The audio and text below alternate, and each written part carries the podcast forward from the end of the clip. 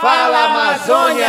A terra não é do homem, o homem que é da terra. A terra não é do homem, não, o homem que é da terra. Enquanto a terra for do homem, haverá guerra. Enquanto a terra for do homem. Como as populações tradicionais e os povos indígenas, estamos juntos na construção do Amapá que queremos ver.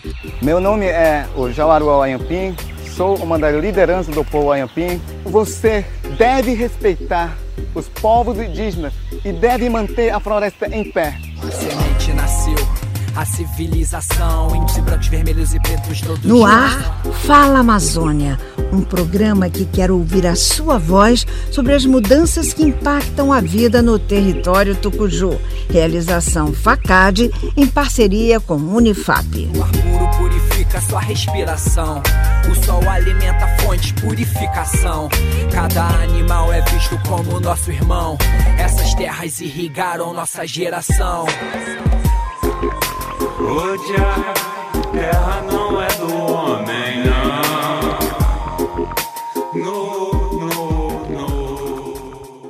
Olá, eu sou Ana Euler na companhia de Lilian Rodrigues e esse é o segundo episódio do podcast do programa Fala Amazônia. Nós estamos encerrando o mês de maio de 2021 e vamos apresentar e comentar as notícias socioambientais que marcaram a última semana. Também temos duas reportagens, uma sobre a arborização urbana e outra sobre a campanha de mobilização da peixe-boi Gigi, que está sendo cuidada lá em Almerim por um grupo de voluntários. Olá, eu sou Lilian Rodrigues, na companhia de Ana Euler.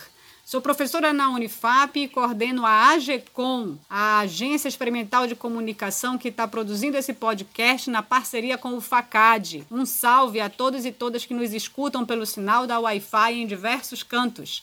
Estamos muito contentes com o retorno que recebemos do nosso primeiro episódio e animadas para continuar o programa e ampliar reportagens e inovar nossos blocos. Já digo que estamos planejando novas inserções de vozes e hoje temos uma novidade.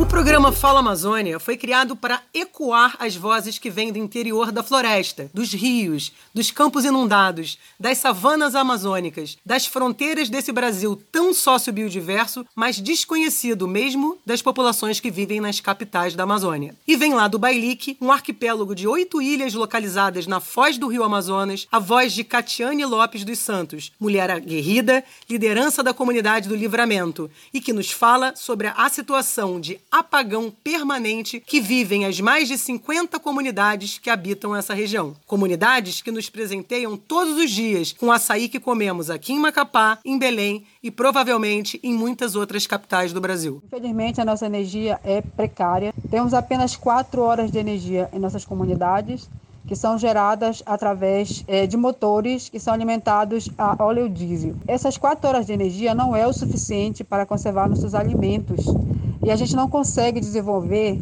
nem assim um, uma, uma atividade econômica para aumentar a nossa renda, porque a energia não é o suficiente para fazer esse tratamento de, de conservação né, de alimentos. Não tem como. Com esse horário né, de energia, apenas quatro horas, não é o suficiente.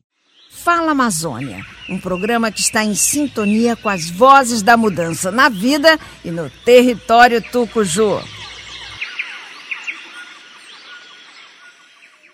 O açaí, esse nosso fruto delicioso que alimenta e sustenta comunidades ribeirinhas e indígenas na coleta até chegar à mesa do consumidor. Uma boa notícia é a entrada do grupo de indígenas do Oiapoque com a marca O Açaí na produção e distribuição, gerando trabalho e renda na comunidade. Além da importância de indígenas produzirem e distribuírem, é a garantia de termos açaí de qualidade no consumo interno, em um tempo que a exportação do fruto começa a aumentar. E quem nos fala é o cacique Damasceno. Nós estamos em, trabalhando no quilômetro 18, onde nós em, se organizamos e é onde lá eles batem o açaí. E são cinco jovens que que estão trabalhando lá no 18, ficam lá todos os dias para bater o açaí e vender na cidade do Oiapoque. E também aqui na área indígena, quem, quem quiser comprar, compra esse novo essa no, esse novo açaí que tem o selo, que está sendo muito gratificante para nós. E eu me sinto muito feliz também de estar tá falando que foi um projeto, como eu eu falei, e do curso que nós participamos lá no Carvão, onde a Embrapa também está envolvido e a Nathalie, que está fazendo esse curso, nós ainda não ter, terminamos de fazer, mas que já começou para nós povos indígenas aqui, foi um ganho muito grande de nós, já está começando a, através desse curso, nós já estamos começando a trabalhar com a nova batedeira, um novo modo de, de fazer o açaí, de, de produzir a polpa do açaí para vender para para os consumidores de Oiapoque. Isso é muito muito importante para nós está sendo uma fonte de renda onde está sendo beneficiado por essas pessoas que estão trabalhando lá me sinto muito feliz por isso nós povos indígenas fazendo nós fazemos uma cesta cesta básica dos produtos indígenas que a gente vende para para Macapá em Oiapoque e o açaí também vai junto, um litro de açaí junto nessa cesta. Nós vamos desenvolver nosso trabalho e, e mostrando nosso produto, o valor do nosso produto, que é muito importante. Fala Amazônia, um programa que está em sintonia com as vozes da mudança na vida e no território tucuju. Agora vamos de giro de notícias com Marta Sofia e Bia Mello. No dia 19 de maio, a Polícia Federal começou a Operação Acuanduba. A PF fez uma busca e apreensão nos endereços de Ricardo Salles, ministro do Meio Ambiente, no Distrito Federal, São Paulo e Pará. Mesmo sob investigações da PF, Ricardo Salles ainda não está afastado do seu cargo. Segundo fontes do Planalto, pelo UOL, o presidente Bolsonaro não vê razões para pedir afastamento do atual ministro do Meio Ambiente. Salles defende que a ação da PF é exagerada e desnecessária. A investigação contra o ministro Ricardo Salles repercutiu internacionalmente, gerando opiniões em todo o mundo. Kiran Aziz, executivo do KLP, o maior fundo de pensão da Noruega, falou estar preocupado com a ligação do ministro e os crimes ambientais. Marcelo Freixo, do Rio de Janeiro, líder da minoria na Câmara, entrará com um pedido na Justiça Federal para afastar Ricardo Salles do Ministério do Meio Ambiente enquanto as investigações estiverem acontecendo. No Brasil, as reações para a investigação da PF são positivas. A Greenpeace e várias outras pessoas de influência, como o delegado Alexandre Saraiva e a senadora Cátia Abreu, enxergam a situação como uma melhora para a política ambiental do país. Uma pesquisa da Repórter Brasil, em parceria com organizações internacionais, descobriu que três multinacionais compraram sojas de revendedoras que foram multadas por desmatamento na Amazônia. A investigação revelou fraudes e adulteração nos nomes das propriedades da família Perinoto. Em imagens de satélites, é possível comprovar que a sojeira Perinoto produziu soja em terras embargadas pelo Ibama por desmatamento ilegal. Em Rondônia, o governador Coronel Marcos Rocha retirou em lei a proteção legal de quase 220 mil hectares de área florestal no estado. O Ministério Federal de Rondônia entrou com uma ação contra essa lei, pois viola o direito do meio ambiente e prejudica as terras indígenas da região. A Polícia Federal do Pará foi surpreendida nesta quarta-feira, 26, por um grupo de garimpeiros insatisfeitos com a Operação Mundurucânia, que tem como objetivo combater a prática ilegal do garimpo nas terras Munduruku. Os garimpeiros manifestaram e tentaram depredar material policial. STJ anulou a decisão do TEJAP, que permite a exploração da floresta estadual do Amapá, Flota, por uma empresa particular. O MPF, que iniciou o pedido, afirmou que a decisão do TEJAP favoreceu a exploração desenfreada e ilegal da vegetação nativa. O MPF, com provas e argumentos, conseguiu que o ministro relator João Otávio de Noronha proibisse a exploração da floresta. Petrobras pretende iniciar em 2022 a exploração de petróleo na foz do rio Amazonas.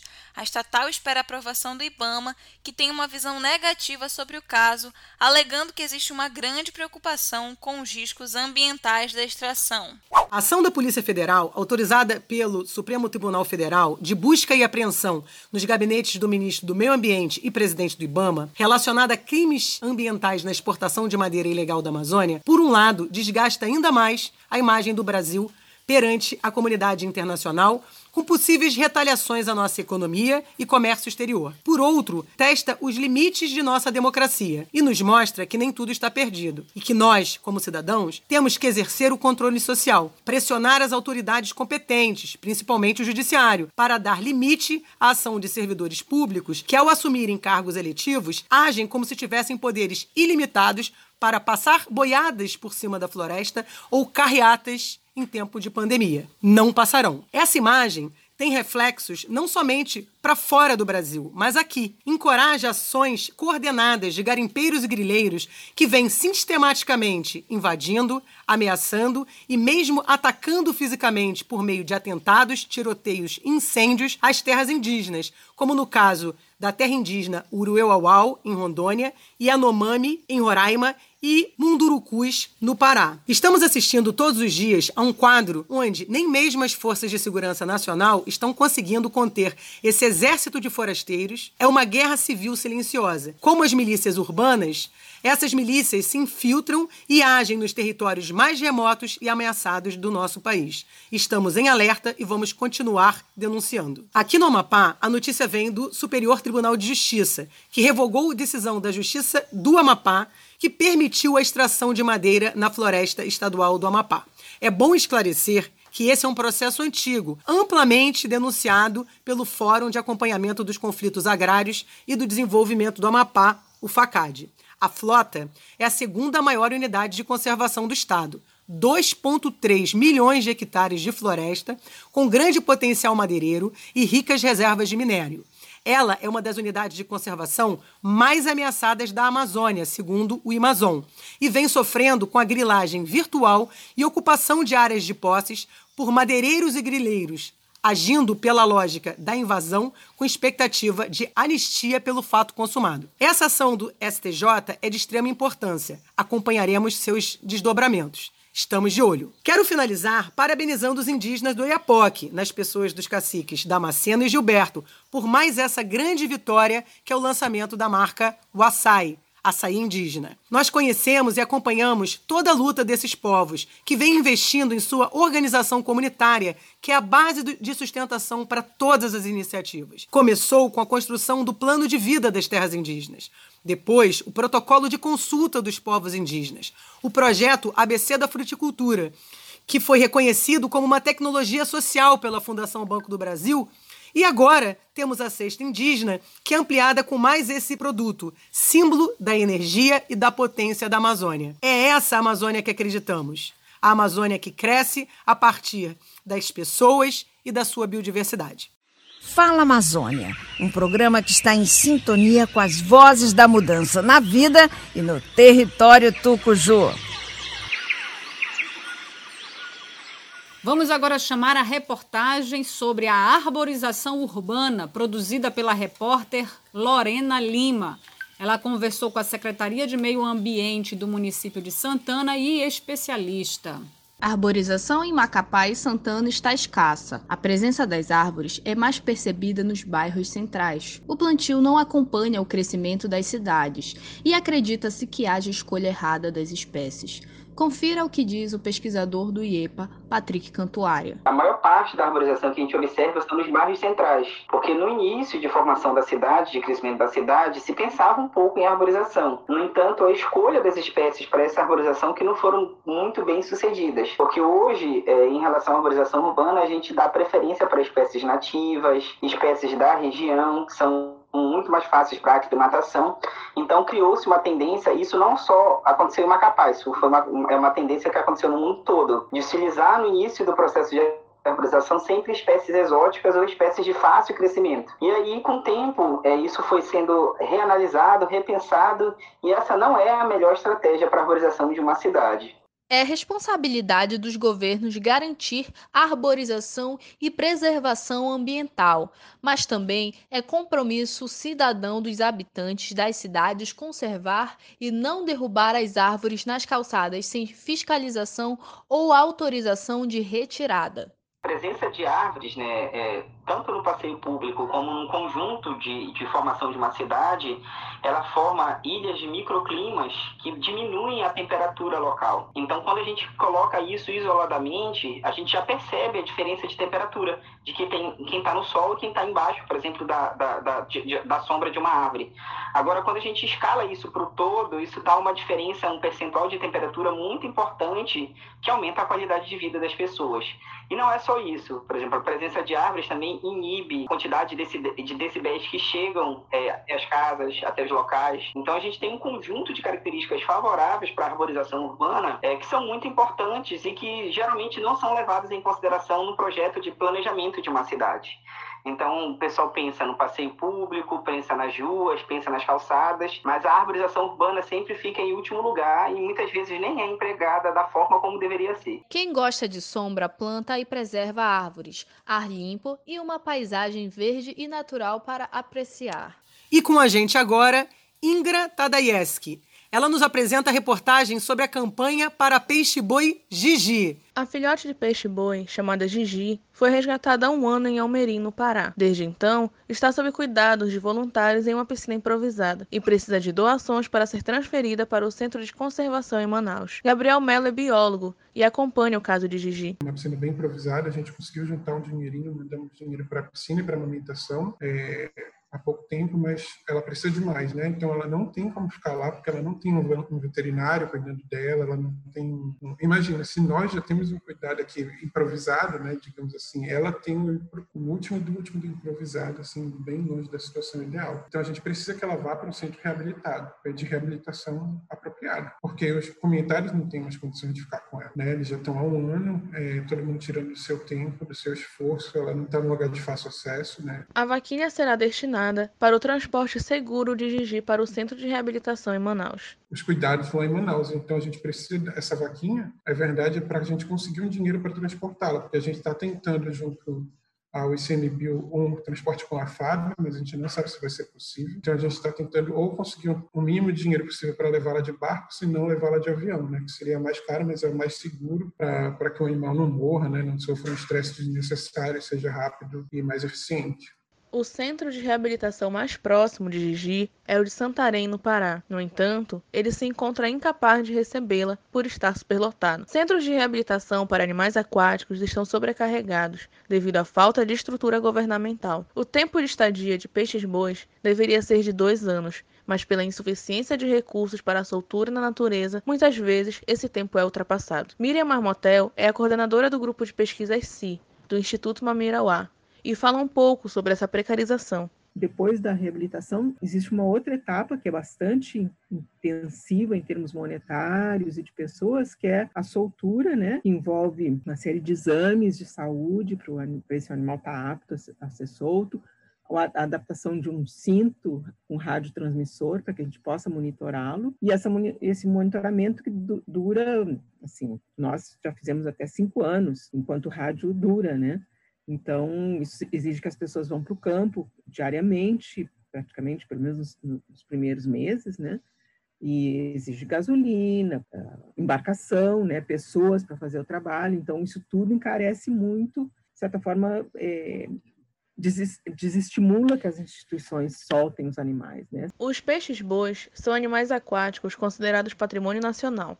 No entanto, essa espécie corre sérios riscos de extinção. Gigi, por ser fêmea, possui grande importância para a população natural e precisa de ajuda para sobreviver. É uma espécie considerada vulnerável, né, no país e a nível mundial pela IUCN, o peixe-boi amazônico. O marinho está considerado ameaçado, né, um grau de, de ameaça mais alto um pouco. É, e assim, tem várias ameaças que acontecem nos dois ambientes, né? Aqui na Amazônia, principalmente, ocorre a caça ainda, né, aos, aos adultos, principalmente, e tem surgido muito emalhe de, principalmente, filhotes. Então, tem muita malhadeira né, na região e a tendência é que os animais se embolem e aí o adulto consegue fugir, né, ou rasgar a malha, mas o pequeno não. Os primeiros momentos do resgate são os mais importantes, pois é quando o animal está mais frágil e precisa de maior cuidado. A reabilitação dos peixes-bois é extremamente importante para o aumento da população natural. Precisa ser uma ágil, rápida e bem feita né, acompanhada pelos profissionais que entendem da, do assunto para que aumente as chances de sobrevivência sempre com a vista né, de finalmente devolvê-los à natureza, ou liberá-los, é como a gente usa né, o termo, porque a, o interesse é esse, que eles voltem a fazer parte da população natural né, e, e procriem e continuem aumentando a população ou mantendo a população. Para ajudar a conservação da espécie, você pode ajudar Gigi, doando pelo Pix 91 981 16 2346. Todo o dinheiro arrecadado será destinado para o transporte da peixe-boi até o Centro de Conservação de Manaus, onde terá o cuidado especializado que precisa.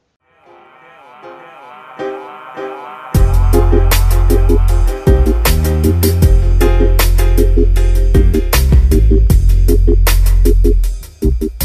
you.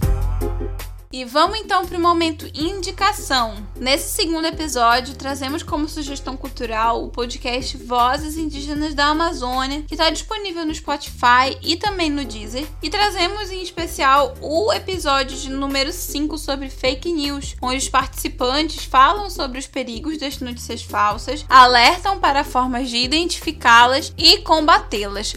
Vale muito a pena ouvir e reproduzir os ensinamentos trazidos no episódio em questão. E quanto aos demais, fica aí a sugestão de ouvir e maratonar todos os episódios do Vozes Indígenas da Amazônia. Tá muito bacana, vale muito a pena ouvir. Fala Amazônia, um programa que está em sintonia com as vozes da mudança na vida e no território Tucuju. Eu vou agora me despedindo aqui no nosso segundo episódio. Um cheiro em toda a gente que ama e quer escutar a Amazônia. E se você quer conhecer a AGECOM nas redes sociais, arroba jornalismoagecom ou no site jornalismoagecom.com. Beijo! Encerramos esse segundo podcast do Fala Amazônia, cumprindo nossa missão de dar vozes aos amazônidas, revelar essa Amazônia desconhecida e propor o engajamento e a não violência como método de luta pelo bem viver. Até o próximo.